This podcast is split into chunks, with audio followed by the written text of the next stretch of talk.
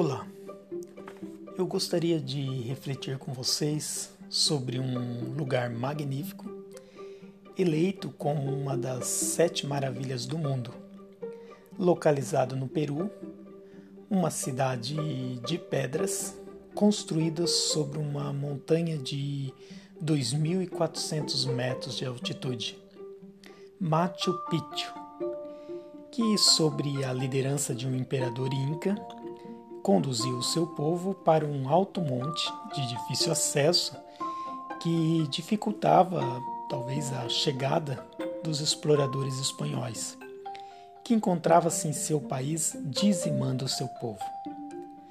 A magnífica cidade de enormes blocos de pedras, de uma perfeita engenharia, ela só foi descoberta porque um homem, arqueólogo americano Bingham, no início do século XX, ele tinha um desejo imenso em descobrir uma tal cidade escondida dos Incas, lida em seus livros de história.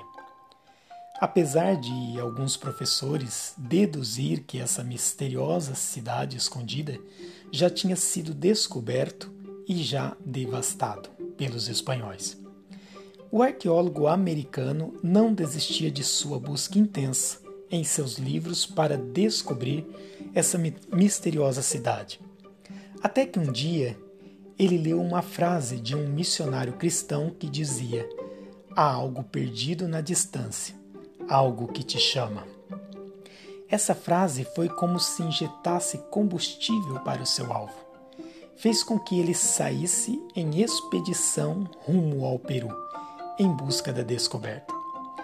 Quando ele chegou lá no país, ele usou de sua vasta experiência de arqueólogo, escavando as terras áridas do coração dos nativos, que aos poucos revelaram o nome da cidade, o Machu Picchu, entregaram o um mapa e os soldados o levaram, levaram né, o sonhador para o mais alto da montanha onde ele pôde ver com seus olhos e documentar a magnífica construção de pedras.